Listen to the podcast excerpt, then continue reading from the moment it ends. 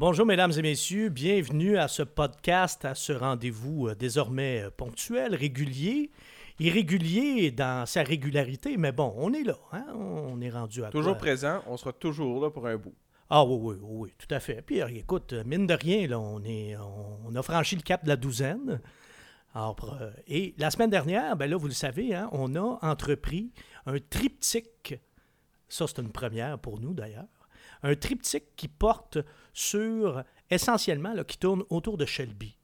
Et je vous rappelle que ce qui a donné, ce qui est à l'origine de ce triptyque, c'est un essai que j'ai fait récemment de, de la Mustang Shelby, la, version actuelle, la 2016, la GT350.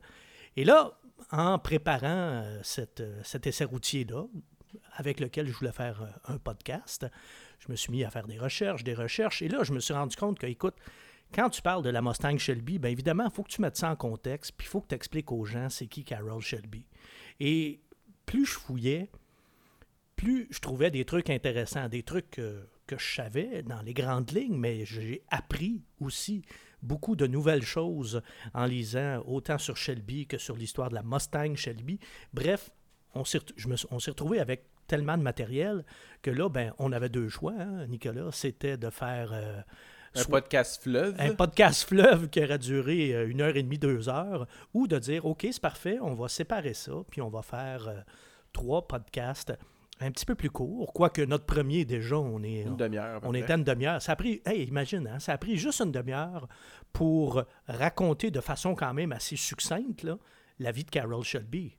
Sa carrière de pilote, puis sa carrière de constructeur et tout ça. Puis là, on n'a pas touché à l'aspect Mustang encore. Donc, c'est pour dire aussi l'importance de ce gars-là. Alors, aujourd'hui, on va reprendre là où on a laissé, c'est-à-dire que on a fait pas mal le tour de la carrière de Shelby, euh, le pilote. On a fait pas, en fait, pas le tour, mais on a fait le tour complet, on pourrait dire, du volet Cobra Oui. à l'époque de l'AC, euh, l'AC Cobra, qui a été la, la première Shelby. Et là, ben, on, on est rendu à vous parler du volet Mustang, parce que Shelby et Mustang, vous allez le voir, c'est deux noms qui sont indissociables.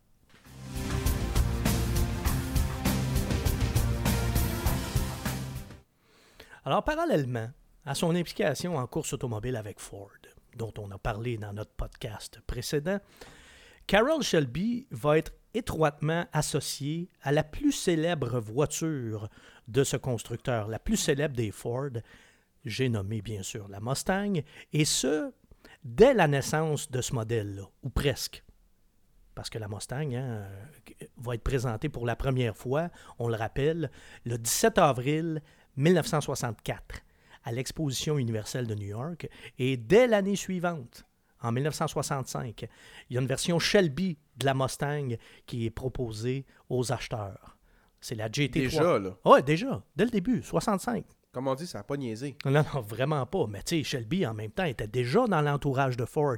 Parce que quand il faisait ses, ses Shelby, euh, ses AC euh, Shelby, ses Cobra, C'était des moteurs Ford. c'était des moteurs Ford. Il travaillait directement avec Ford là-dessus en plus. Tu sais, Ford se con- se contentait pas de juste y envoyer un moteur. Là. Et il devait être aussi connu du public pour être capable de mettre une voiture au nom de Shelby. Il fallait que le public sache un peu qui. Ah oui, mais là. ça, il avait déjà eu le temps de bâtir plus, euh, sa, sa réputation comme et tout ça. On en a parlé largement. Il y avait là. déjà un bon branding à lui-même. Bon, on peut dire que oui. Oui, on peut dire que le branding Shelby euh, était en fait en train de se construire, mais la base était bonne. Oui, c'est sûr que tant, en partant, quand tu as gagné 24 heures du Mans, là. ça nuit pas. Mhm. Hein, ça nuit pas. C'est quand même une des épreuves de sport automobile euh, les plus prestigieuses. Une des trois épreuves qui font partie de la triple couronne en sport automobile avec les, les 500 000 d'Indianapolis et le Grand Prix de Monaco en Formule 1. Donc, oui, euh, M. Shelby euh, avait déjà commencé à se bâtir un nom et la collaboration avec Ford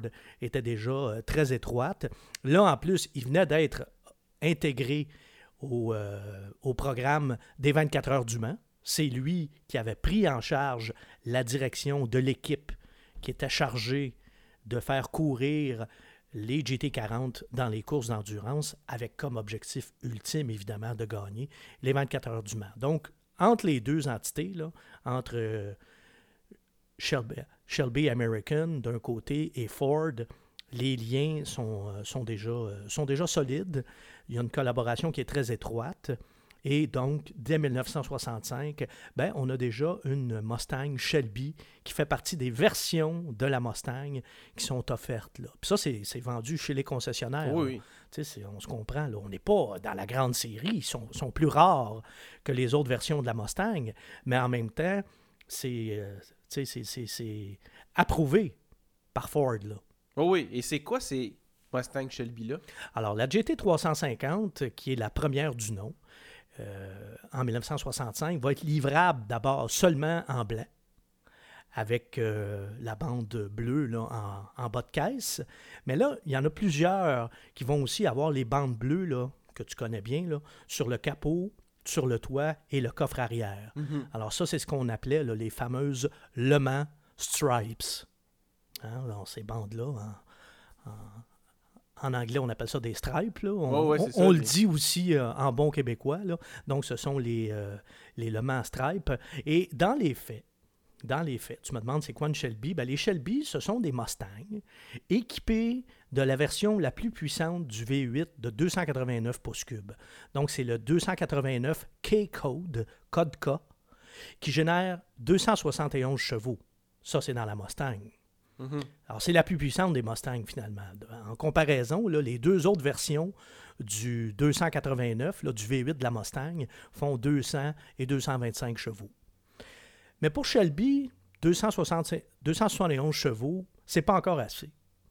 Et euh, lorsque les Mustangs arrivent à ces ateliers de Venice Beach, en Californie, c'est là que se trouve le quartier général de Shelby, ben là, on les démonte et on fait grimper la puissance à 306 chevaux. Donc déjà, Ford lui fournit des Mustangs un peu plus puissantes que les modèles... Non, non, non. Ben, euh, non, parce que le, celle avec le 271 chevaux, ça, c'est vendu par Ford, là.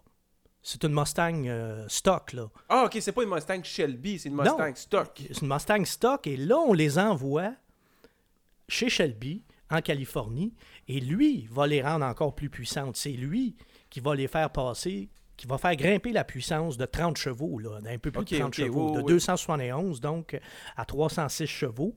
Et 306 chevaux, c'est assez, assez considérable pour l'époque. Mais ce 35 chevaux supplémentaire-là, il est obtenu grâce au travail de Carroll Shelby. Il fait partie des, modifications. Mais d'ailleurs, les modifications de, Shelby, euh, ça ne s'arrête pas juste au moteur. Là.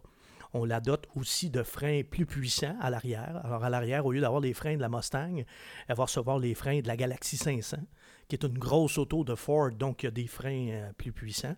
On recalibre également les suspensions. Bref, ce sont des versions, en fait, les, Shelby euh, GT350, c'est des versions plus extrêmes de la Mustang qui portent le nom Shelby GT350 et elles sont avant tout destinées au circuit. Donc, pour ça, ben, elles sont allégées euh, au maximum, ce qui implique qu'on supprime là, des, accessoires qui sont mm-hmm. liés au confort. On leur enlève même la banquette arrière, ce qui permet, entre autres, de loger un pneu de secours pleine grandeur, mais aussi d'être conforme au règlement de la SCCA pour que la Shelby puisse être homologuée pour les circuits. Parce que la SCCA, ça c'est les initiales, c'est l'acronyme de la Sports Car Club of America. Et toutes les courses qu'il y a sur les circuits aux États-Unis doivent être sanctionnées par euh, la SCCA. Donc c'est ce qu'on appelle euh, encore là, en japonais, le sanctioning body, là, comme on dit en langage de course automobile. Mais là, les, les, les Shelby fabriqués donc par euh, Carol Shelby, les gens, ils les achetaient au concessionnaire ou il fallait qu'ils les commandent de chez Shelby? Non, non, ça, tu les achetais du concessionnaire. Donc, les, donc Ford les envoyait à Carol Shelby. Shelby devient finalement un sous-traitant. OK, tu et ensuite, une fois que les voitures sont modifiées, elles sont renvoyées elles sont retournées, exact, exactement. Exactement. Mais elle porte le nom Shelby aussi. C'est plus une Mustang, c'est rendu une Shelby. Ah, tu vas voir qu'au début, elle garde le nom Mustang. C'est une Mustang Shelby. Après ça, ça va devenir une Shelby tout court. On n'est pas là encore. Parce que dès l'année suivante, ben, en fait, c'est en 1966 que ça se produit, ce changement-là. Parce que dès 1966, donc deux ans après la sortie euh, de la Mustang, ben justement, la Mustang Shelby n'est plus une Mustang, mais une Shelby. Donc là, on, on élimine le nom Mustang. Puis d'ailleurs, l'emblème de la Mustang, qui est un cheval, Mhm. ben, sur une Shelby, il est remplacé par un cobra, qui est l'emblème de Shelby. Donc là, déjà, l'identification devient plus marquée à ce moment-là. Puis là, à partir de 1966, parce que rappelle-toi que la première année, en 65, les Shelby sont juste blanches, le, fam- le fameux Wimbledon euh, White qu'on Mhm. appelait. Mais là, à partir de 1966, il y a d'autres couleurs qui vont être aussi qui vont être offertes. Et la liste des options euh, va comprendre bon, une banquette arrière. Alors là, si on en veut une, on peut la commander en option. Et on va pouvoir aussi avoir une boîte automatique à trois rapports, parce qu'à l'origine, une Shelby, c'est quatre vitesses. Ouais, mais on est aux États-Unis, hein? S'il y a du marché, il y a du monde Il y a un marché pour ça. Voilà, Voilà. exactement. Alors, autrement dit, on commence à civiliser la Shelby. Puis ça, ben, c'est pour des raisons commerciales. hein. Capitalisme oblige. Ben oui, parce que moins extrême égale plus d'acheteurs. Donc l'équation est simple. là. C'est pour rendre cette opération-là euh, la plus rentable possible sur le plan commercial. Puis d'ailleurs, ben, la production, euh, la première année, il y a, en 65, il y a 562 Mustang Shelby GT350 qui vont être produites. Et déjà, à 1960 en 1966, la production grimpe à 2378 exemplaires. C'est plus que le quadruple, ça. là, Ah, là. mais là, tu vas voir, il y a une raison à ça. Là. Parce que ça, ça inclut les 1000, en fait, les 1003 exemplaires, pour être précis, vendus à la compagnie de location Hertz. Ah oui, parce que là, on pouvait louer une Shelby GT350 pour une journée ou une semaine. Tu sais, des locations court terme. Pas besoin de te dire qu'il y en a qui louaient ça puis qui allaient à la piste de course la plus proche. Là, Il y hein. en a qui louaient ça puis qui enlevaient le moteur pour mettre le moteur de l'autre dedans. Entre autres. Il y a eu plusieurs histoires euh, autour. Parce que, anecdote, il y a quelques années, j'ai loué une Mustang GT H de chez Hertz. Et c'est la première fois que je voyais ça. Il y avait des scellés sur les euh, boulons qui tiennent le moteur en place. Alors, euh, pas be- t'as plus besoin de te demander pourquoi. Là, tu connais la réponse maintenant. là. Et puis d'ailleurs, la promotion s'appelait Rent a Racer. Hmm. Je cherche pas, hein. euh, J'ai pas besoin de vous dire que ces, ces voitures-là ont dû subir quelques, quelques outrages. Ça, ça a dû être battu là, comme ça se pouvait juste pas. Là. Et d'ailleurs, à la fin de leur vie, comme voiture de location, on les retournait à l'usine Ford. Et là, Ford les reconditionnait et les revendait sous l'appellation GT350H, Mhm. donc comme celle que tu as louée. Et H, bien sûr, Comme Hertz. comme Hertz. Voilà, exactement. Et les Shelby Hertz se distinguaient aussi par leur couleur. hein. Elles étaient toutes noires avec des bandes dorées. Dorées. C'était probablement le cas de celle que tu as louée aussi. Ça, c'est en quelle année, euh, ta location de Shelby? Euh, euh? ça, c'était. écoute, il me semble que ça devait être autour de 2009. OK. Mais là, c'était une Mustang, hein? c'était pas une Shelby. Là. C'était une Mustang. C'était une Mustang. Bon, avec un V6. N- oh, oui, je pense que j'avais le V6. Alors, bref, dès le début de l'aventure euh, Mustang, Shelby va aussi proposer à ses clients de greffer un compresseur Paxton sur le V8 289. Et ça, ça va faire grimper la puissance à 390 chevaux et même à 440 chevaux en 1966. Ah. Ouais, là, on commence à, on commence à jaser, là. On commence à être puissant, là. On est quand même en 1966, hein? Ne l'oublions pas. Oui. Et euh, la course à la puissance va se poursuivre en 1967 avec l'ajout de la GT500. Alors là, on avait déjà la GT350. Et là, on a la GT500 qui se différencie de la GT350 par son moteur plus puissant. Alors, tu connais, Nicolas, le fameux dicton américain hein, qui dit euh, There's no replacement for displacement. Euh, ce qu'on pourrait traduire en gros là, que la- en disant que la meilleure façon d'augmenter la puissance, c'est d'augmenter la cylindrée. C'est exactement ce qu'on fait. La GT500 1967 a droit, elle, au V8 Big Block de 428 pouces cubes. là. Alors là, on, est rendu avec euh, des gros moteurs. Et en 1968, ben, on va noter aussi des, euh, des changements dans l'appellation encore une fois, le nom Cobra est ajouté. Puis les deux modèles s'appellent maintenant Shelby Cobra GT350 et Shelby Cobra GT500. Mais là, à partir de 1967, le torchon commence à brûler entre les deux entités, entre Ford et euh, Shelby. Pour faire une histoire courte, c'est avant tout une question de, contrôle qui est à l'origine euh, de ces tensions entre les deux. Euh, Shelby veut garder le plein contrôle sur la, sur la construction des Mustangs Shelby qui sont assemblés dans son usine en mhm. Californie. Puis de son côté, Ford commence à trouver que ça coûte cher faire ça, puis ils veulent mettre fin à ça et reprendre le contrôle de tout le processus de construction des Mustangs Shelby. Alors évidemment, mesdames et messieurs, vous vous, doutez que ça finira pas très très bien, cette histoire-là. Et la production des Mustang Shelby en Californie va s'arrêter en 1968. Ford va poursuivre leur production dans ses propres usines et les versions Shelby vont être offertes là, jusqu'en 1970. Par contre, euh, c'est déjà un signe là, de, du schisme entre les deux entités. À partir de, de, 1969, là, elle ne porte plus le nom Cobra, qui est trop associé à Shelby. Puis de toute façon, le Cobra, en plus, c'est l'emblème de, de Shelby. Et pour les deux dernières années de production, là, 1969 et 1970, ben, elles vont reprendre leur appellation d'origine, soit Shelby GT350 et Shelby GT500. Et même si elle porte encore son nom, là, c'est important de le dire, Carol Shelby, lui, n'intervient pratiquement plus dans le processus de développement des versions euh, plus musclées de la Mustang, même si elle porte son nom. Alors là, vraiment, on est comme en fin de contrat. Là. Est-ce qu'elles sont encore assemblées chez Shelby ou Ah non, non, à ce moment-là, c'est rendu tout, oui, ça chez depuis, depuis 1968, c'est fini ça. Alors, 1969 et 1970, ben, elles vont aussi recevoir d'importantes modifications esthétiques. Et là, elles sont facilement encore plus facilement différenciables des, euh, des, Mustangs régulières. Tandis que la GT350 va avoir droit à un nouveau V8, euh, le fameux V8 300, de 351 pouces cubes, le fameux 351 Cleveland. Et c'est là que le chapitre Ford va s'arrêter une première fois, donc en 1970.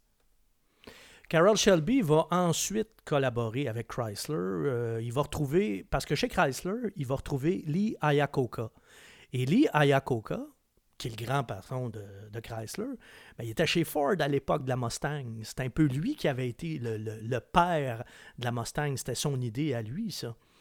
Et euh, Lee Iacocca avait aussi été un acteur important dans la collaboration entre Ford et euh, Shelby. Donc le partenariat entre Shelby et Chrysler va durer un petit peu plus de 15 ans, là, de 1983 jusqu'à la fin des années 90. Euh, Mais dans les dernières années, c'était une collaboration euh, plus symbolique qu'autre chose. Là.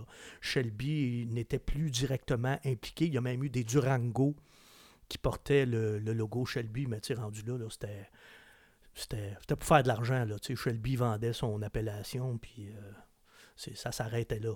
Il y a d'ailleurs euh, quelques modèles peu glorieux qui ont porté le nom Shelby. Hein. Il y a eu des Dodge Omni, euh, puis des Plymouth Horizon modifiés.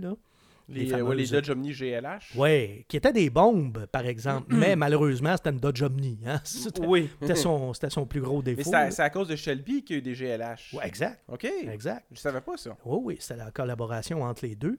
Il y a eu aussi la, la Charger, mais là, la Charger de cette époque-là, là, oublie ce que tu avais connu avant. Là, là c'était devenu une une sous-compact. En fait, la Charger, c'était une, une, traction avant qui utilisait la plateforme et la mécanique des Omni et Horizon. Là. OK, ça n'a rien à voir. Non, non, non, rien, rien avec ce que tu as connu avant. Là. Rien à voir avec le muscle car. Le General Lee, il n'est plus là. là. On est à, des années-lumière de la General Lee. Là. Et puis, il y a d'autres modèles aussi là, de Dodge qui sont euh, éminemment oubliables, qui ont, euh, qui ont porté le logo euh, Shelby. On pense à la Daytona, on pense à la, à la Dodge Shadow, Hein, qui était, disons-le, une poubelle, euh, la Dodge Spirit, euh, qui était à peine mieux. Bref, ça a comme été un peu le, le bas fond de, Shelby.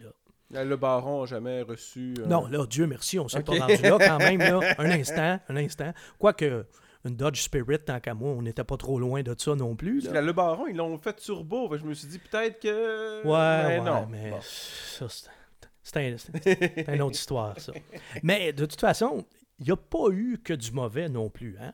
Puis, euh, ça, c'est important de le dire, parce que Carroll Shelby, dans cette époque-là où il va collaborer avec Chrysler, ben, il va aussi agir comme consultant et faire partie d'un comité restreint, ultra secret, qui est chargé de concevoir un prototype spectaculaire, la Dodge Viper.